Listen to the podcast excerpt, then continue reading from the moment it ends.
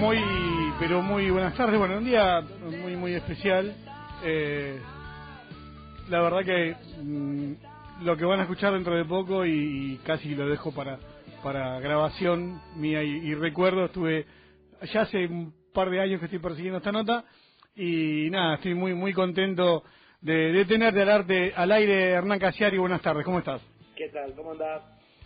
Bien, bien. Bueno, mira, primero te, trato confianza porque uno uno te lee, uno te, escucha y yo me pregunto, che, ¿este tipo se dará cuenta que es amigo mío? Porque tu, nada, tu obra, tu arte hace que uno eh, tenga ganas de leer y, se sienta un poco cerca tuyo y representado. No sé si esto te lo dijeron, si te, si te pasa normalmente, pero al menos a mí me pasa de, de esta manera. Hay una, hay una costumbre bastante bastante frecuente entre, entre mis lectores más, más amigos, los que más se acercan, que, que siempre empieza desde ese lugar, empieza con la frase, vos no me conocés, pero, pero yo me siento tu amigo. Siempre, siempre está esa, e, esa, ese entre inicial que a mí me resulta muy gratificante y muy cercano, porque es una búsqueda que yo no sabía que la literatura me podía dar, esa, ese ida y vuelta. Cuando yo era chico y, y sabía, soñaba, fantaseaba con, con, ser escritor, sabía que había algo en ese, en ese recorrido que tenía que ver también con la cercanía, con el lector, y está buenísimo, me encanta. Ahora, todavía debe ser que, que bueno, por ahí uno que, que ya te leyó bastante antes de, incursionar en tus libros y escucharte, esto que, que escribís para Roberto y, Chiri, ¿será eso quizás que, que, bueno que nos, que nos sentimos un poco en el lugar de ellos? Supongo que tiene mucho que ver, le, le, contamos a los, a los oyentes que no están entendiendo absolutamente nada de esta pregunta, que, que una de mis, de mis primeras herramientas de trabajo, cada vez que me siento a escribir un cuento, es pensar primero en mi viejo, que era un tipo que no leyó nunca un libro, y también pensar en mi amigo Chiri, que es muy culto, y yo siempre pienso cuando escribo que mi viejo tiene que entender lo que estoy escribiendo, y que Chile no se tiene que aburrir. Y que en esa pequeñísima frontera, en esa línea chiquitita, hay que mantenerse todo el tiempo, siendo un buen anfitrión más que nada. Un buen anfitrión es una persona que invita a otros a su casa y que trata que todo el mundo se divierta, aunque sean de palos distintos. Ese es mi trabajo realmente, poder contar algo y que nadie se sienta excluido. Más allá de, de estos temas culturales cuando cuando escribís de fútbol, no sé, el cuento de del gol a los ingleses de Maradona o mismo, a ver, eh, yo he llorado varias veces con, con tu cuento, eh, con tus cuentos de Racing, por quizás a mí me hace acordar a mi viejo y bueno, eh, cada, uno le encuentra la, la vía por la que por la que acompañarte. Pero, ¿qué representa en sí el, el fútbol a la hora de escribir? A mí particularmente, casi exclusivamente, una, una conexión paterna seguramente por eso a vos te pega para ese lado, porque yo también eh, tiro señales que son que van para ese lugar. Hay una, una enorme conexión paterna desde mi infancia más temprana y durante toda mi adolescencia y mi primera juventud. Eh, para mí Racing, más que el fútbol, Racing puntualmente, era la única vía de comunicación con mi papá. No, no, no teníamos muchos más temas en común. Y ese era uno que nos unía verdaderamente, que que nos hacía estar eh, eh, nerviosos en las vísperas y tristes o contentos después de los partidos. Eh, e-, eso a mí me, unió mucho con mi viejo y entonces cada vez que aparecen esos colores, cada vez que hay algo dando vuelta que, tenga un sentido racinguista, me, me suelo emocionar mucho y después cuando tenés hijos también pasa que vos empezás a ser el papá de toda de todo ese sentimiento para la peor eh, eh, estoy en pareja con una hincha fanática de Racing, mucho más fanática que yo, y entonces es como que la casa entera se convierte en, un ambiente racinguista y eso me, me, reconcilia incluso con mi pasado. Hernán tiene dos hijas, Nina y Pipa. A Pipa tuve el, orgullo de, hacerla socia.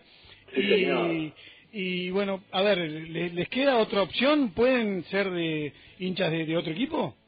No, ¿sabes qué? Yo muchas veces le he dicho a mi mujer, eh, pero ¿por qué no le damos la opción de elegir? Que yo, es como es como forzar a un hijo a ser católico.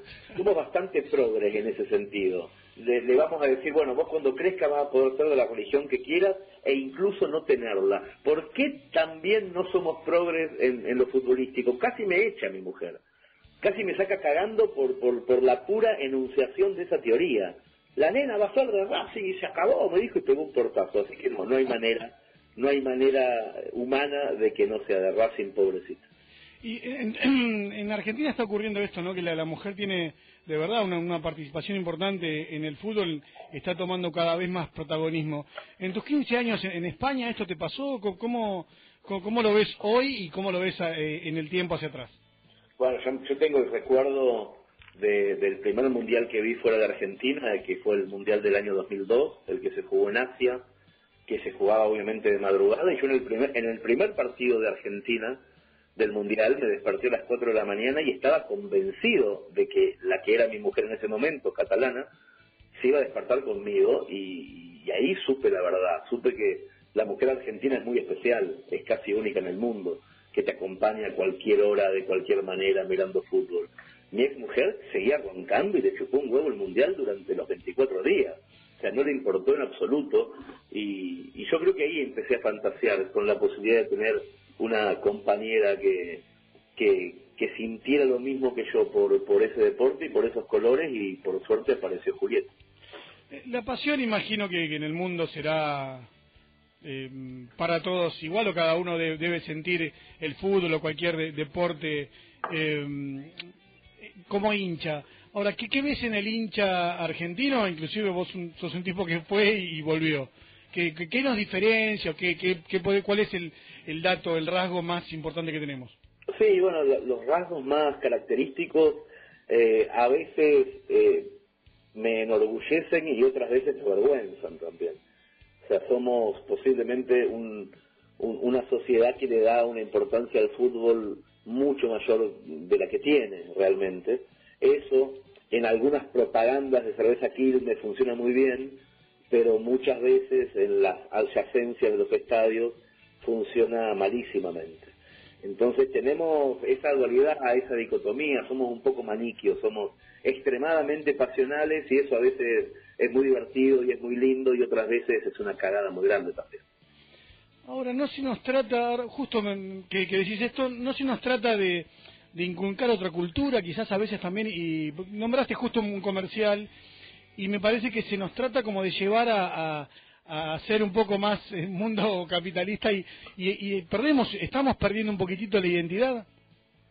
Bueno, en realidad yo creo que todos los países del mundo están descascarando su identidad en pos de una identidad más global, más única, más unificada.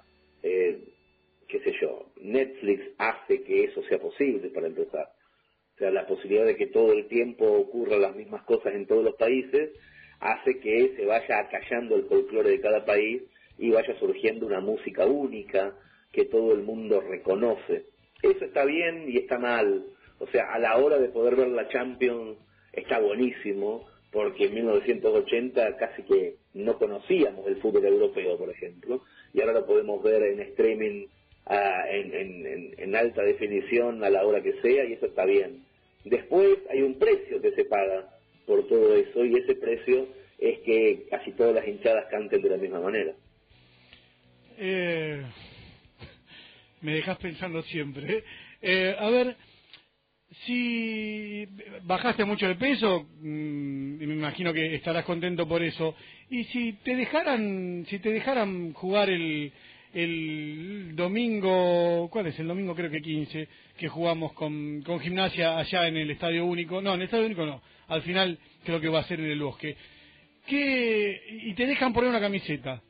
¿Qué lugar elegís? Y si te dejaran elegir un compañero, ¿qué compañero elegirías? Yo siempre, siempre desde, desde, desde muy chico, y no por gordo, sino por convicción, fui arquero, siempre. Siempre. Mi viejo, que era flaco y alto, lo era, era arquero. Más allá de tu paso por el rugby. Sí, exactamente, exactamente. Pero mi, mi, viejo siempre fue arquero en fútbol, esa era su posición su hermano menor también fue arquero y llegó a ser profesional. Entonces, eh, los vericuetos y las martingadas del arquero siempre estuvieron en la sobremesa. O sea, cómo había que salir, si había que salir con el pie jugando con la mano, eran todas las cosas que se hablaban en casa cuando yo era chico Y entonces fui arquero más por convicción que por que por sobrepeso, porque en general siempre eh, te mandan al arco. En el caso mío... No, no, yo, te, yo te imagino, yo digo, bajaste de peso porque te imagino este domingo, si, si pudieras soñar y decir, bueno, entro, ¿y a quién te gustaría dársela, no, no tendría que ser este plantel, en la historia de Racing? ¿Se la paso a...? No, Perfumo, sin duda. Sin ningún lugar a duda. Pero sin duda, sin duda. Además, de, de esta posición de arquero a Perfumo es sumamente lógica el, el pase. Y, me imagino que también tiene que ver con tu viejo esto. Tiene que ver con mi viejo y en el caso de, de, Perfumo y sobre todo de Agustín Mario Cejas, yo creo que fueron los dos únicos jugadores de Racing que pudimos compartir en un punto, ¿sí? Por, porque, porque jugaron eh, cuando yo había nacido y antes de que yo hubiera nacido. Entonces, sobre todo, sobre todo Agustín Mario Cejas, que fue siempre como nuestro referente, eh, porque yo lo llegué a ver en la cancha y mi viejo obviamente obviamente en, temporadas mucho más gloriosas que las que me tocaron vivir a mí, pero, pero Perfumo y Ceja fueron muy importantes en la relación con mi padre en la primera infancia. Hernán, a ver, Altuna, Cucuzza, eh, a ver quién más tengo acá, bueno, Zambayoni, con Zambayoni te vi, y a ver, creo que fue en la sala Ciranus, si no me, si no me, si no me equivoco. Eh, ¿Cómo es esto también? ¿No me, te juntas con gente como para como para bajar la cultura a, un idioma mm, que, se comprenda? Eh, qué, lindo, ¿no? Tener esta oportunidad de, poder hacerlo. En realidad me junto con, con gente que, que me gusta ver cuando soy espectador. Me parece que es la única condición. En el caso de, de Zambayoni es, es, es un músico que yo escucho desde que vivía en España y obviamente desde que no lo conocía eh, con, con Altuna no hay ni que decirlo, o sea, fue mi ídolo de, la adolescencia. ¿Se vieron allá en, Europa o, es acá de Argentina? Nos conocimos, nos conocimos de una forma de decir, le toqué el timbre como fan en el año 2010. No. Sí, sí, sí, cuando yo vivía, vivía allá y nunca me animaba a, saludarlo en las ferias del libro y un día digo, no, estábamos empezando a hacer la revista Orsay y yo tenía una excusa que era invitarlo a participar de la revista. Entonces me animé a tocarle el timbre de su casa por intermedio de un amigo común y desde ese día nos hicimos muy amigos, pero muy, muy amigos.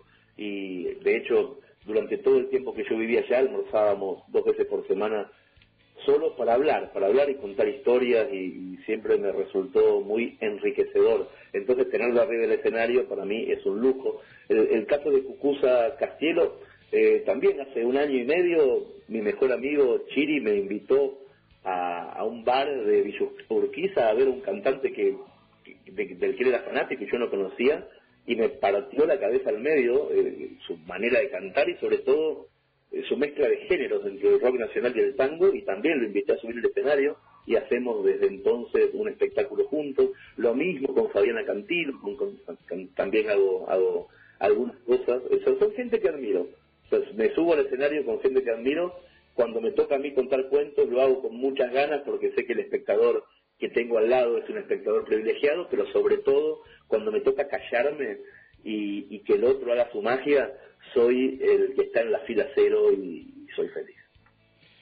Más allá de lo, que podemos ver y buscar de vos en, en, YouTube, ¿qué, ¿qué consejo hay para los tipos como yo, que hoy están cumpliendo un sueño, que, che, animate, eh, como, fue tu sueño de Orsay, ¿cuál, cuál sería el, consejo compactado que nos puedes dar? No sé, sabes que yo cuando, cuando era chico y soñaba con, con vivir de mis hobbies, que son escribir y pensar historias, nunca imaginé la existencia de Internet. Siempre pensé que iba a ser un camino más arduo, un camino donde tenías que conversar y almorzar con editores y con gente careta y transar en un punto con este y con aquel para poder cumplir tus sueños, pero después se presentó Internet, una cosa que no estaba en los planes de nadie y, y me parece que mucho mejor que antes, hoy las posibilidades, la gratuidad de la mayoría de las cosas. Hacer un, un cortometraje en 1980 para ver si eras buen director de cine era carísimo. Ahora con el teléfono puedes hacer lo que querés. Lo mismo una maqueta de música, lo mismo compartir un texto, eh, publicar un texto hoy en Internet para que 150 amigos de Facebook o de Instagram lo lean.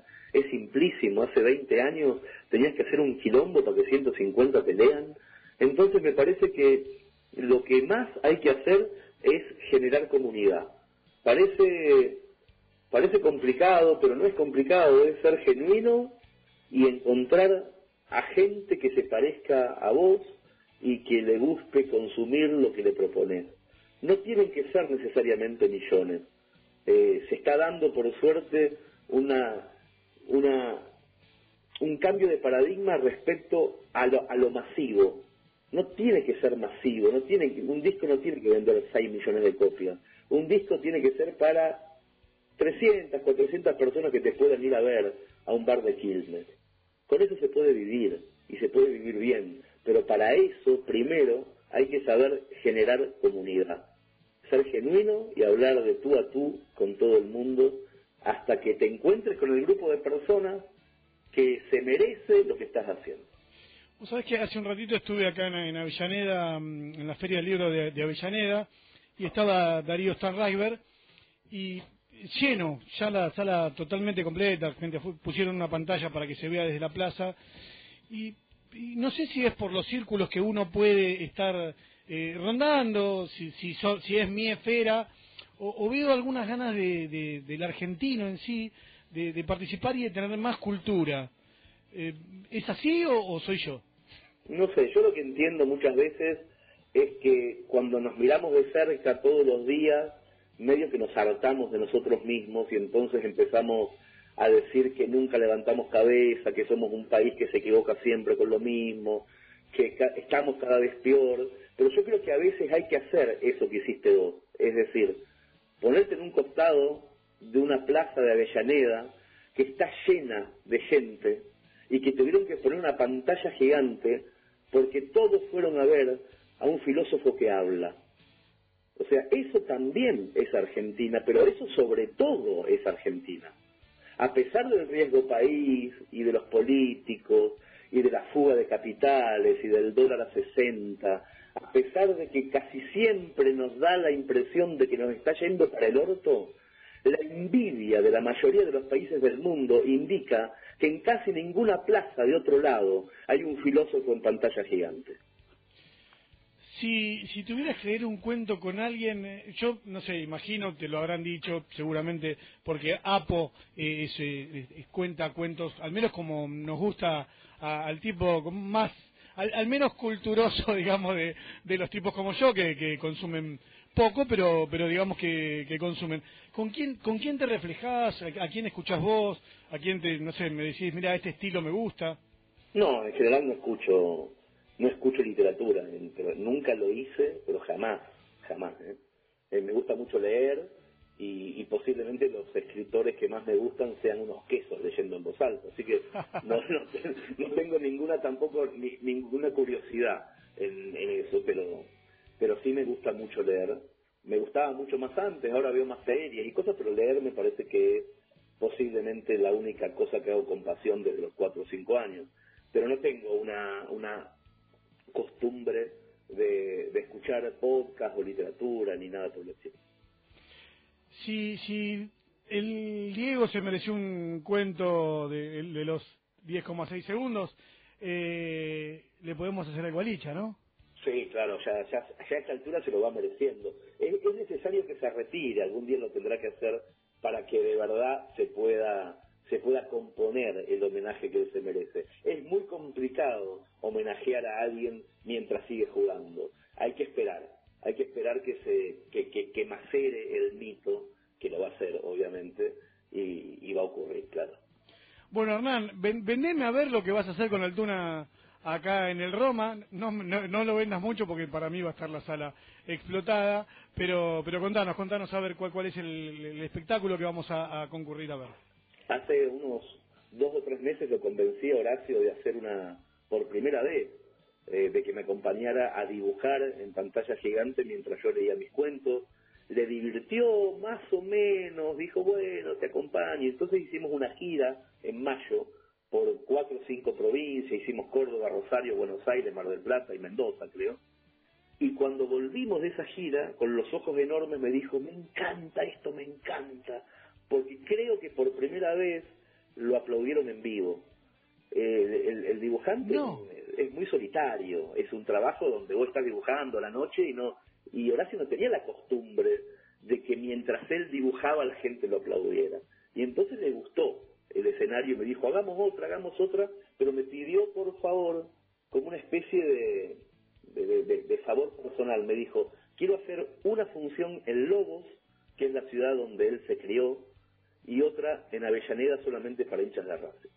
Y entonces le cumplí el, el, berretín, y vamos a hacer una función en Avellaneda, una en Lobos, una en Mercedes, que el 21, es mío. El 21, voy a estar ahí, si acá la gente de la filial me está, me está escribiendo y me, está diciendo que estás allá. Van a ser funciones eh, emocionales, que no tienen, no, elegimos los lugares porque por, por una razón anecdótica, sino por razones muy puntuales y muy emotivas. La primera de todas va a ser el 18 en el Roma de Avellaneda, a precios más que populares simbólicos, porque van a estar a, creo que a 120 pesos las entradas, y solamente pedimos que vayan hinchas de Racing porque vamos a hacer un repertorio muy específico y muy relacionado a, esa pasión. Bueno, eh, Hernán, sinceramente mil mil gracias. Le, cumpliste un sueño a alguien que es un, un, periodista totalmente amateur y nos vas a tener ahí seguramente disfrutando absolutamente del arte tuya y de, Horacio Altuna. Así que eh, hasta el 18. Te agradezco mucho y espero que nos veamos. Dale, dale, te mando un abrazo. Chao, hasta luego. Bueno, eh, me costó cortarla, traté de, cortar la nota porque la verdad que mm, emocionado no se puede, viejo. La verdad que así no no no se puede.